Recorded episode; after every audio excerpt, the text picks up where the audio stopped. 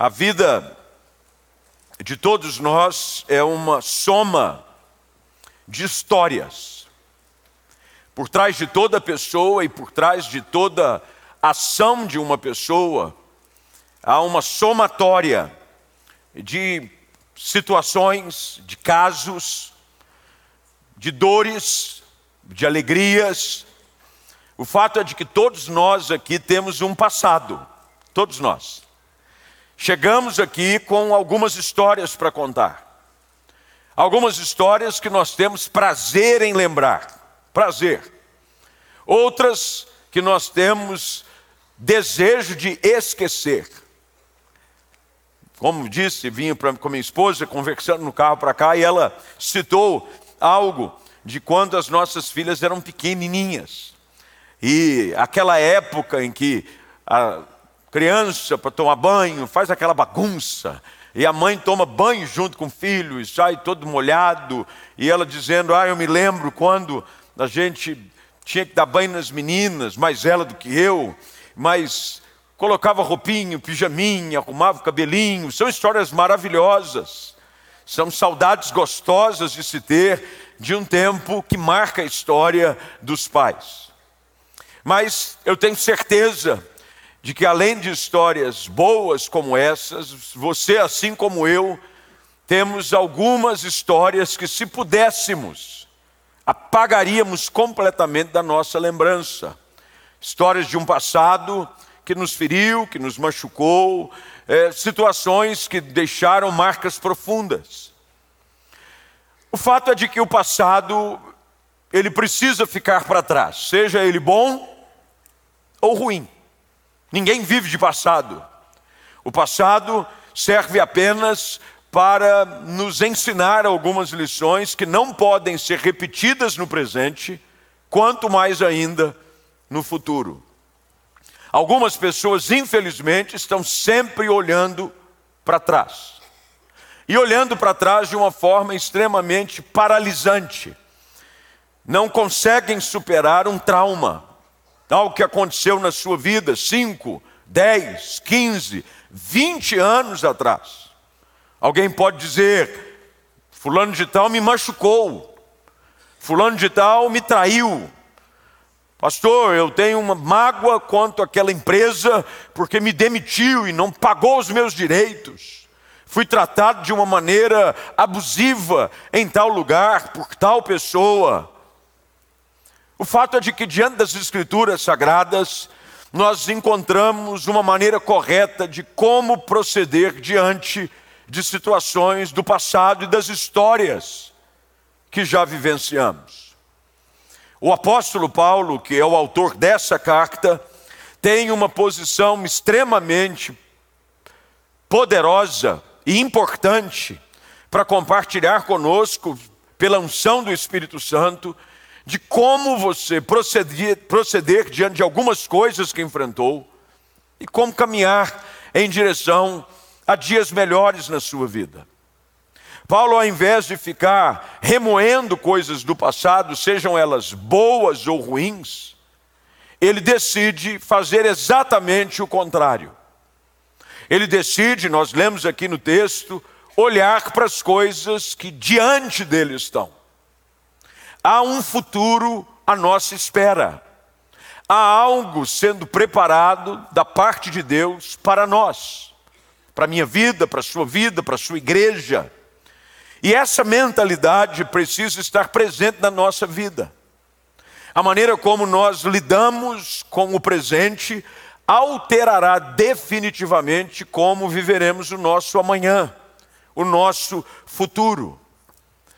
É importante que eu e você entendamos de que é totalmente possível você viver experiências novas e transformadoras com Deus.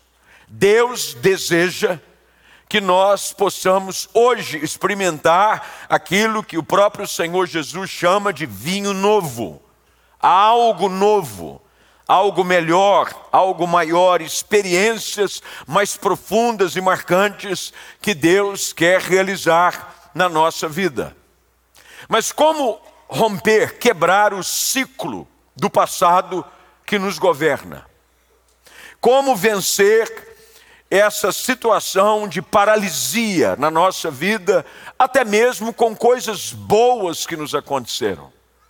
Porque as mágoas do passado podem produzir uma sensação de amargura contínua, mas também as boas lembranças do passado podem produzir em você uma paralisia quanto à não expectativa de que algo igual ou melhor possa acontecer na sua história.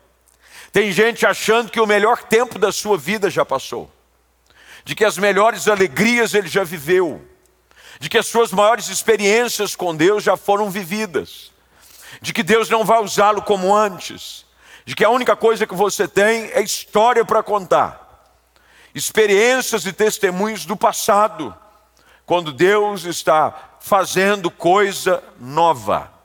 Deus está sempre desejoso de nos levar a ter experiências novas com Ele, pela revelação da Sua palavra, pela ação do Seu Espírito. Nós devemos sempre estar abertos a uma revelação maior de Deus para a nossa vida. Como é que nós fazemos isso? E é sobre isso que eu quero falar nessa noite. Eu quero olhar para esse texto, para as palavras do apóstolo Paulo e trazer essa aplicação para a nossa vida agora, hoje, para que possamos caminhar em direção a dias melhores. A dias melhores à sua espera. Você pode dizer amém para isso? Dias melhores, dias melhores, dias de bênção, portas abertas, milagres à sua espera, experiências profundas, sorrisos que você ainda não sorriu, gargalhadas que você ainda não deu estão à sua espera, porque Deus tem grandes coisas preparadas para aqueles que o amam. Primeira coisa que eu aprendo com esse texto e quero compartilhar com você nessa noite e também com você em casa, que nos acompanha através do culto online, é de que para desenvolvermos essa atitude encontrada no apóstolo Paulo, é necessário que eu e você tenhamos uma insatisfação boa. Não uma insatisfação de que você não está alegre com o que tem. Nós devemos, todos os dias, ser gratos por aquilo que Deus tem feito. Isso é verdade. Todos os dias você tem que levantar dizendo: Eu sou grato a Deus pelo dia de hoje, pela família que me deu, pela saúde que eu tenho, pelos obstáculos que eu tenho que enfrentar, porque serão oportunidades para Ele revelar a Sua graça, o seu poder na minha vida. Tudo é uma questão de perspectiva. Mas o segredo do apóstolo Paulo, e quando olhamos para a sua história, ele está escrevendo essas palavras de dentro de uma prisão.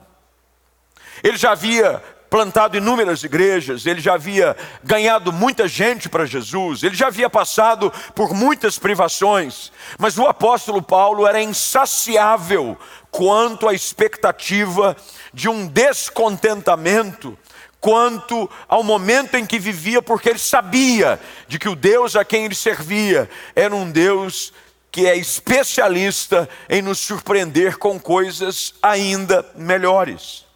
Paulo não se limitava com as conquistas que havia obtido, ele tinha essa santa insatisfação.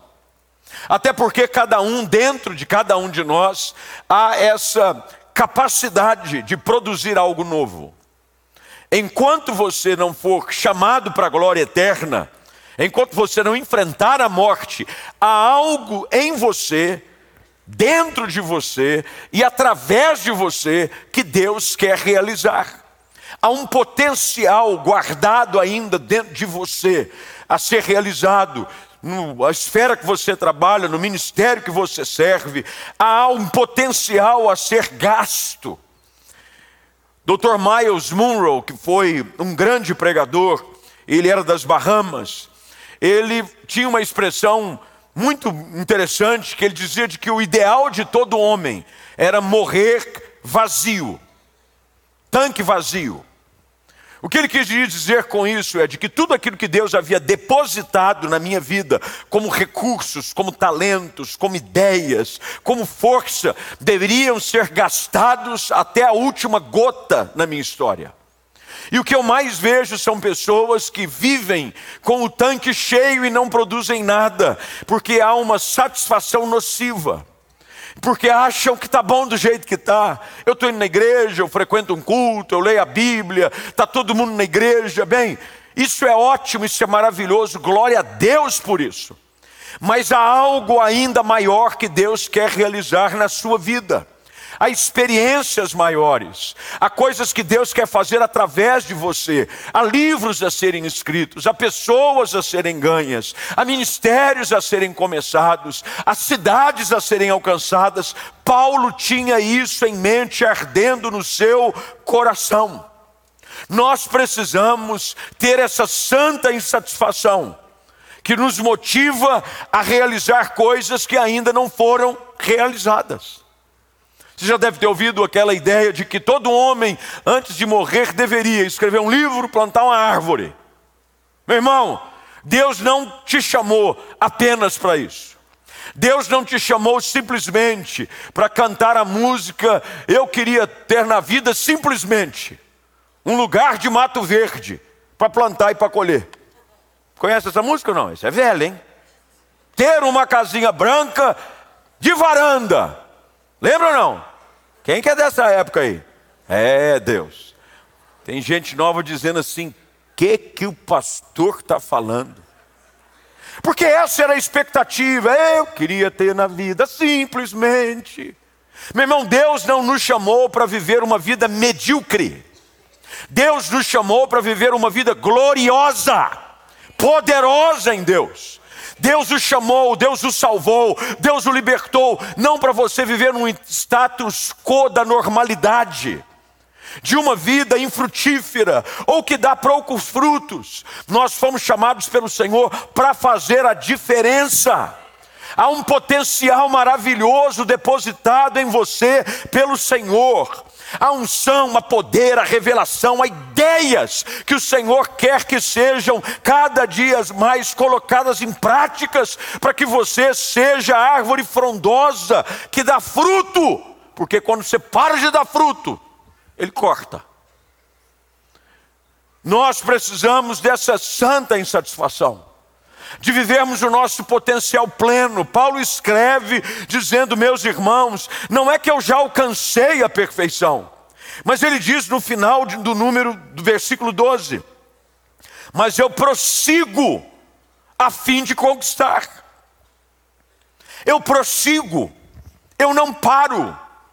As dores não me limitam, as frustrações não me paralisam, as tristezas que eu enfrentei na vida não vão servir de empecilho. Eu vou caminhar em direção a algo grande que Deus preparou para mim. Não permita com que as decepções do passado e mesmo com as alegrias do passado impeçam de você viver novas e maiores experiências com o Senhor. Há um potencial Potencial não é aquilo que já foi feito, potencial é aquilo que ainda pode ser feito.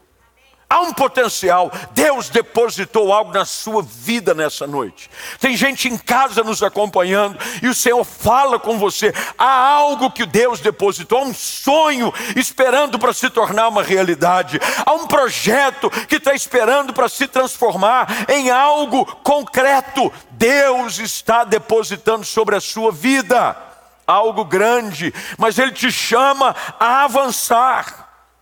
Tem muita gente acomodada, satisfeita com a sua vidinha, não avança mais, nada melhora.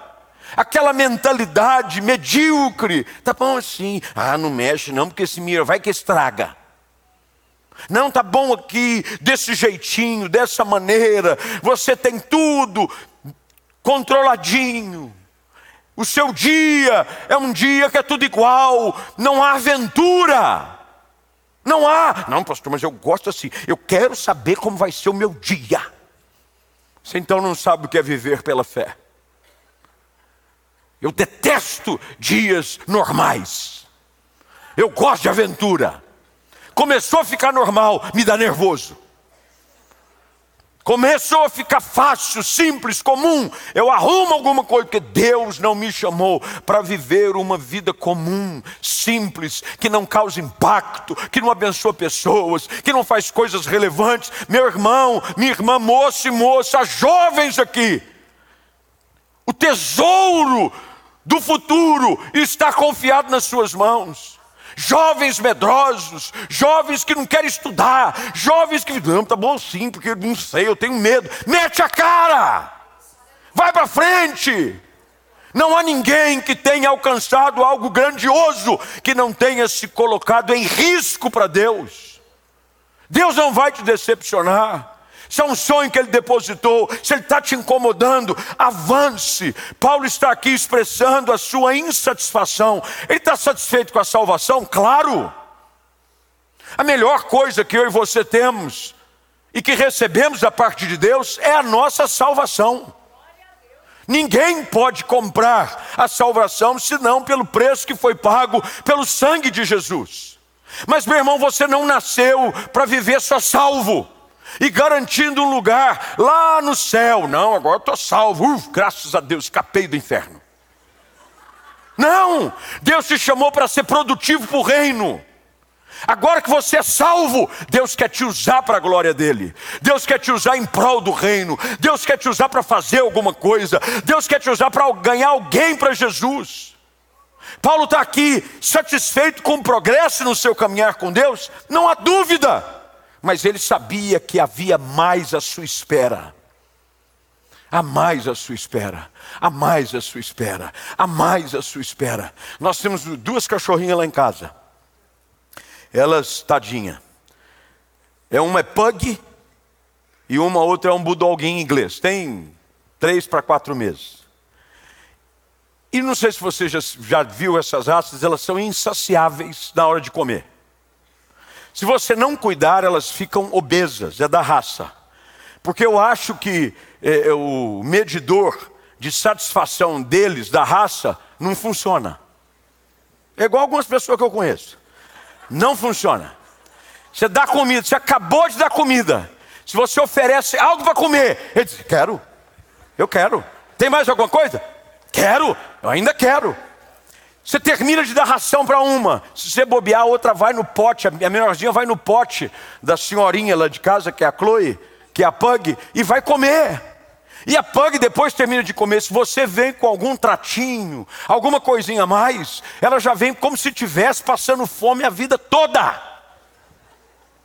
E sabe o que eu aprendo com isso? Há uma insaciedade que ela é positiva, não no caso dos cachorros, porque se você der muita comida, você ficam obesos, podem ficar doentes. Mas na nossa vida nós precisamos entender isso. Deus está sempre disposto a colocar algo novo sobre a nossa mesa. A gente sai de um culto desse, a gente se satisfaz com uma hora, duas horas de culto. Tá bom, já fui na igreja essa semana, não quero mais ouvir mensagem. Tá bom, hein? Me alimentei. Meu irmão, eu quero é mais. Eu quero mais de Deus, eu quero mais da palavra, eu quero mais da revelação do Espírito para a minha vida, eu quero mais. Eu saio do culto dizendo: Senhor, tem coisas mais, tem coisas maiores, tem tesouros escondidos. Nós precisamos dessa fome pelas coisas de Deus e por aquilo que Deus quer fazer na nossa vida. Diga amém. amém. Segunda coisa que o texto nos ensina é que o apóstolo Paulo, ele tem um compromisso com algo específico. Quando você deixa de ter alvos definidos, sua vida começa a ficar sem propósito. Você precisa ter um alvo, uma meta. Dizem os especialistas de que todo homem, homem e mulher, é, precisam de uma motivação que os leve a melhorar sempre. Você precisa perseguir alguma coisa. Você precisa ter um alvo. Alvo de peso. Que Deus nos ajude. Que eu digo, não, meu alvo é terminar o ano pesando X. Tá certo que às vezes você não ajuda. Você esquece o alvo. E aí depois você dobra a meta. E você diz: não, não deu ainda. Nós estamos entrando no sexto mês do ano mas ainda faltam seis meses. E eu creio que Deus vai me ajudar. Só que o problema é que você precisava perder cinco no início do ano. Agora é dez. E se você não cuidar, vai virar quinze. Porque você não está fiel a um alvo. Olha o que o apóstolo Paulo diz, verso de número 13: Não, irmãos, eu não alcancei, mas eu concentro todos os meus esforços nisto. Qual era o alvo do apóstolo Paulo? Ele queria obter a perfeição em Cristo. Nós sabemos que a perfeição cristã, isso é, sermos literalmente como Jesus o é, é só na eternidade. Enquanto o nosso corpo estiver revestido de corruptibilidade, da ação da carne, nós não temos como viver uma vida perfeita, mas nós podemos progredir nessa perfeição. O apóstolo Paulo tinha um alvo. Ele precisava dizer, olhar para si e dizer assim: hoje eu estou melhor do que ontem. E ele olhava para o amanhã dizendo: amanhã eu vou estar melhor do que hoje. Alvos, compromissos. Quando você não tem um alvo, você não sai do lugar. Tem gente que não chega ali em um lugar porque está perseguindo muitas coisas. Você fica super atarefado, eu vou fazer isso, vou fazer aquilo, vou fazer aquilo outro, vou fazer. Começa o ano, começa um projeto para a sua vida, você se enche de alvos e se frustra, porque você não priorizou nenhum. Nós precisamos ter prioridades na nossa vida. Eu uso sempre um recurso que os aparelhos de smartphone hoje oferecem, qualquer um, que são lembretes. Não é agenda, é um lembrete. Então você é, coloca coisas para fazer. E às vezes o meu dia está com muitas coisas para fazer, mas eu defino prioridades. Aí você coloca algo a fazer. Por exemplo, é, enviar uma mensagem para fulano de tal. Eu tenho que enviar no outro dia. Se essa mensagem for de extrema importância, eu posso colocá-la como prioridade alta. Alta. De repente eu tenho algo para ver, preciso passar no supermercado para comprar Nutella. Prioridade ultra altíssima. Eu posso até não mandar mensagem para aquela pessoa, mas eu tenho que comprar Nutella. É uma questão de sobrevivência. Sabe que na nossa vida nós precisamos priorizar o que é prioridade. Na nossa vida espiritual, a prioridade é buscar o Senhor, é buscar a Sua palavra, é ter um tempo de oração. Nós precisamos priorizar a família. Famílias estão cada dia mais entrando em fragmentação, se arrebentando, porque não se prioriza a família. Tudo ocupa o lugar da família. Você tem tempo para tudo, menos para os seus filhos. Você tem tempo para tudo, menos para um tempo de qualidade com o seu cônjuge prioridades precisam estar colocadas no nível certo. Você já deve ter ouvido por aí de que na lista de classificação do que é importante, primeiro lugar, sempre deve vir Deus. Jesus disse isso: buscai em primeiro, primeiro lugar o reino de Deus, a sua justiça e todas as outras coisas vão sendo acrescentadas. Isso quer dizer que na lista de prioridade, se você busca em primeiro lugar a tua maturidade espiritual, o crescimento do seu homem espiritual, a sua vida de oração, a tua vida de compromisso e de santidade, você deve colocar isso em escala altíssima na sua vida. Paulo havia colocado como prioridade: uma coisa eu faço, eu quero ser mais parecido com Jesus todos os dias. Isso precisa ser prioridade na nossa vida. Eu não estou dizendo de que todos os dias isso vai acontecer de uma forma natural, porque não é. É uma busca. Mas todos os dias eu estou comprometido a buscar ser mais como Jesus. Eu preciso saber onde eu quero chegar. Porque, meus irmãos, eu já citei e volto a afirmar: primeiro semestre já acabou. O ano já está entrando naquela fase de que quando entra no segundo semestre, parece que eles apertam o botão acelerar velocidade 10. Já perceberam isso? Não, primeiro, primeiro semestre, parece que a coisa não vai. Não, nós estamos ainda em maio. Nem nós temos tanto ano. Quando chega em julho, agosto, você entra em desespero. Você como, não acredito que esse ano já passou assim, meu Deus do céu. E eu que tinha tanta coisa para fazer. Paulo me ensina que há a necessidade de eu estabelecer prioridades na minha vida. Quais são as suas prioridades? Se às vezes não está avançando, você não está melhorando, porque você está sendo totalmente consumido por coisas que tomam o seu tempo, os seus recursos e as suas forças. Gaste tempo com o que é importante. Eu estava agora, semana passada, é quase semana, semana retrasada agora, porque amanhã já é segunda. Eu estava com prazo para enviar o material do novo livro que eu vou estar lançando na conferência.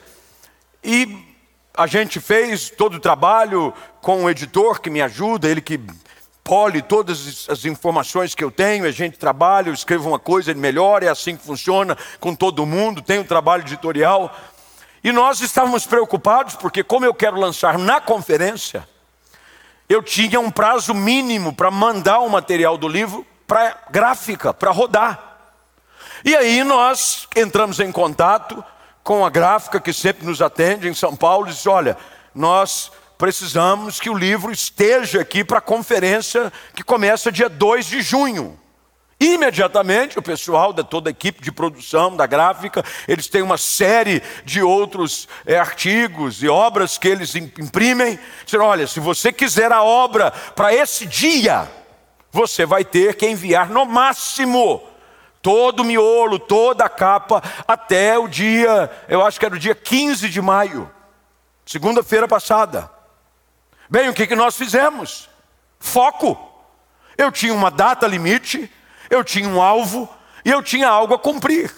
E aí nós começamos o material final, busca daqui, edita, corta, revisa, isso aqui não está correto, re, vamos refrasear isso, eu preciso, não é isso que eu quero, eu quero de outra maneira, e o tempo vai passando. Quando finalmente, dia 15, quase terminando o dia, eu consegui enviar o material. Mas para isso acontecer, na semana anterior, nos dias que antecederam, eu precisei entender: eu tenho um prazo, eu tenho um dia específico e eu tenho que enviar o material. Não atendia ninguém que não fosse urgência. Pastor, eu estou com uma dor de dente. O senhor não podia orar comigo? Pede para o pastor Mica. Ele tem uma unção com dente. Se não tem, recebe agora. É, bora por aí, vai lá, põe a unção. Pastor, eu, coisas que às vezes não necessariamente eu preciso fazer. Mas mandar o material do livro só eu podia fazer. Prioridades. Sabe, meus irmãos, nós precisamos, como o apóstolo Paulo, definir o que é mais urgente e importante na nossa vida nós colocamos num grau inferior coisas de importante valor na nossa vida. Nossa vida espiritual às vezes fica lá no 15 lugar. Quando é o mais importante, se você espiritualmente não for sadio, todas as outras áreas da sua vida serão enfermas. A tua espiritualidade é o mais importante. O teu tempo de oração, o teu tempo na palavra, o teu tempo de comunhão com Deus é aquilo mais importante na sua vida. Você pode não ter tempo para nada no dia, mas você precisa reservar um tempo com o Senhor. Priorize o que é mais importante. Terceiro lugar, o apóstolo Paulo nos ensina de que não somente é importante termos um alvo, mas ele precisa também ter uma direção, são coisas distintas. Porque para chegar no alvo, às vezes há caminhos e direções diferentes. A Bíblia diz que todo caminho parece bom, ou alguns caminhos parecem bom ao homem, mas alguns são caminhos de morte. Eu preciso saber qual o caminho ideal para chegar, qual é o melhor caminho a chegar. Essa história de que todas as religiões levam a Deus, mentira. Isso não existe.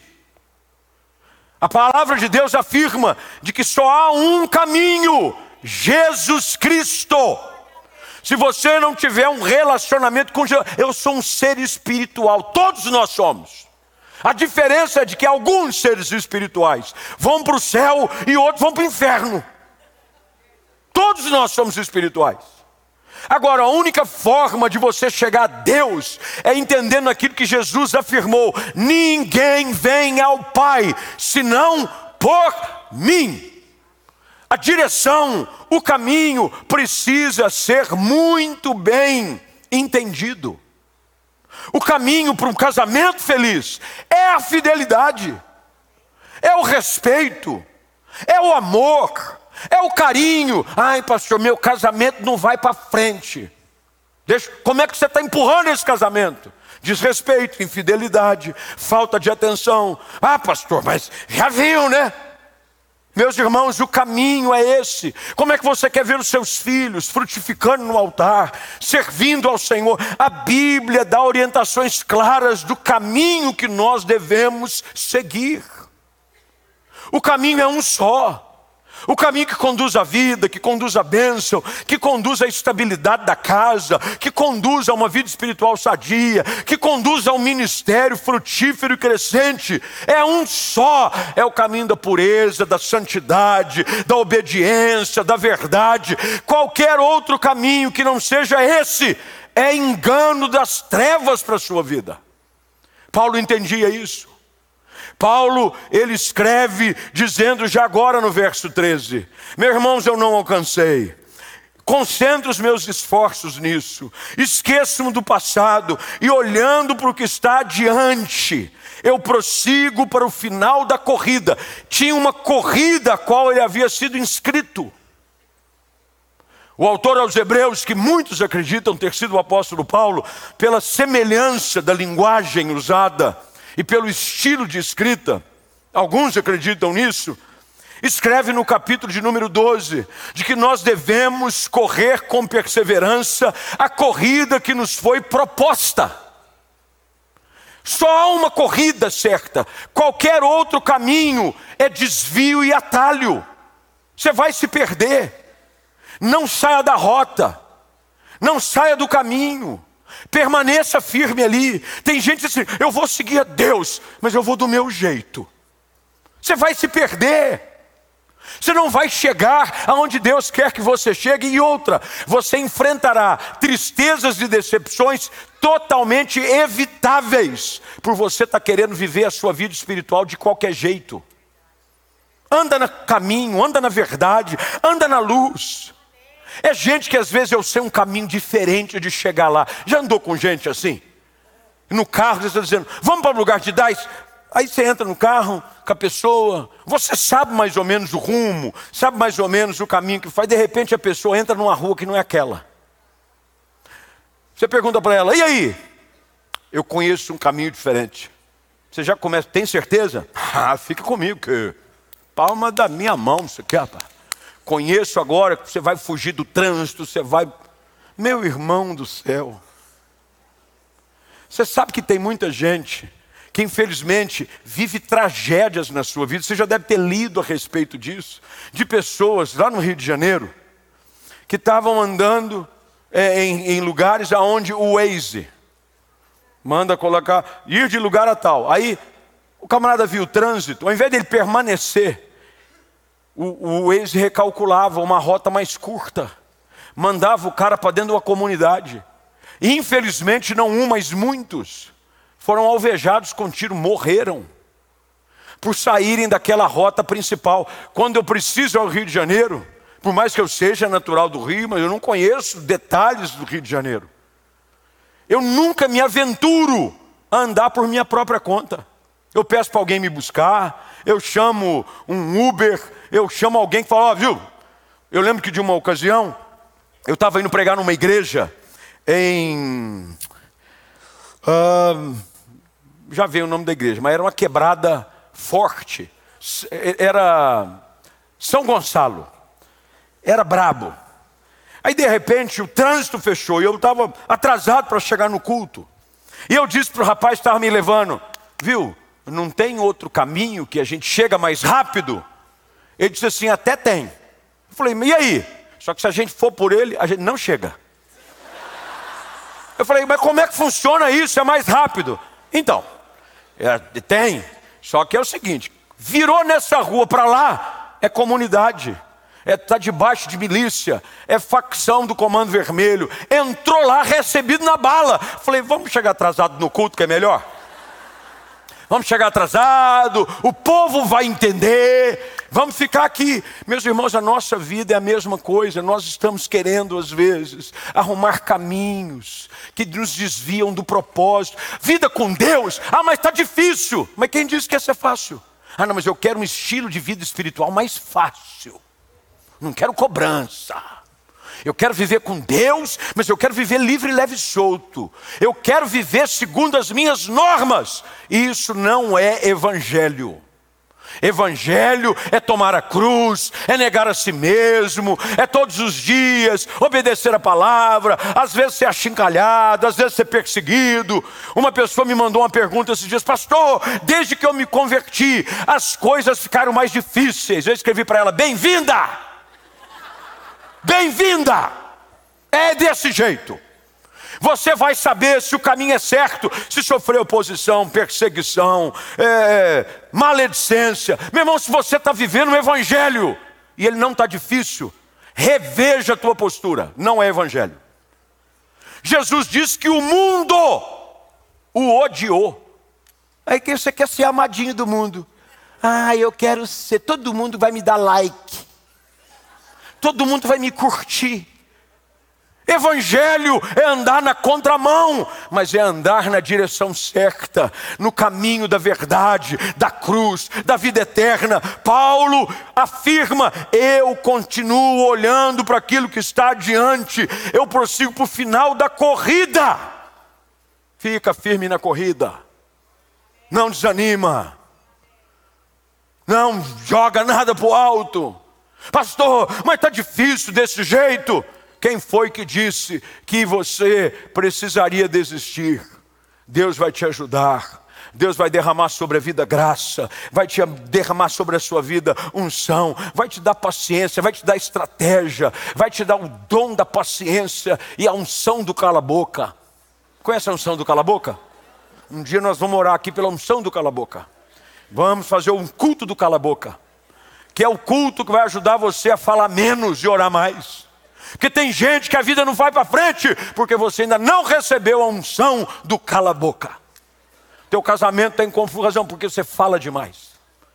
A Bíblia diz que a mulher salva, e aí você pode aí colocar numa antítese um marido que é salvo e o seu cônjuge vice-versa, ainda não serve ao Senhor, deve ser ganho pelo seu justo proceder e não pelo seu muito falar.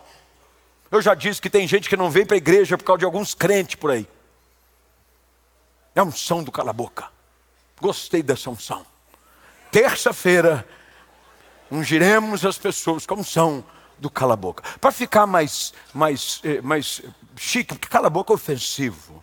Você vai falar a unção do silêncio.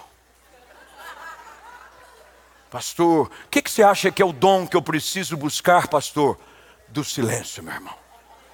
Você precisa aquietar-se e saber que Ele é Deus fica mais com a boquinha fechada, obedece, para de murmurar. E em último lugar, para a gente terminar, Paulo me dá outra lição: é de ser determinado. Paulo dizia: Eu prossigo a fim de receber o prêmio celestial. Ele dizia: Eu não paro enquanto não alcançar. Pastor, se a Bíblia diz que a vida espiritual é um progresso contínuo, que a santidade é algo que pode ser vivido enquanto eu não alcançar, eu não vou parar. Você precisa ter essa obsessão no seu coração para o ideal que Deus tem para você. Meu casamento, pastor, não está do jeito que eu queria. Meu irmão, fica firme, seja determinado, continua orando, continua abençoando, Continua acreditando que Deus vai restaurar a sua casa. Meus filhos, pastor, meus filhos não querem saber de culto, meus filhos não querem saber de igreja. Se fala de Bíblia para os meus filhos, os meus filhos debocham. Fica firme, seja determinado, continua orando, continua perseverando. Há uma promessa de Deus sobre a sua vida e sobre os seus filhos. Seja determinado, não desista. Paulo não olhava para trás, ele não jogava toalha, ele continuava crendo de que aquele que começou a boa obra na nossa vida há de completá-la. Eu preciso vir todos os dias. Meu irmão, é somente na persistência, na perseverança, na determinação que grandes coisas são alcançadas. Quem desiste fácil nunca alcança um lugar de relevância. Você precisa perseverar, insistir, mesmo entendendo, como o salmista diz: os que com lágrimas semeiam. Tem hora que você vai ter que semear em meio às lágrimas. Tem dia que você sai semeando, igual o Chapeuzinho Vermelho. Ai, pela estrada fora eu vou vou pregando para as pessoas, aleluia. Mas tem dia que você vai estar tá ferido, que você vai estar tá cansado, que você vai estar tá abatido. Mas o Senhor te diz: continua semeando, porque quem sai semeando enquanto chora, voltará alegre, trazendo os seus feixes. Você precisa continuar, você precisa perseverar, você precisa acreditar de que cada uma das promessas de Deus para a sua vida vão se cumprir.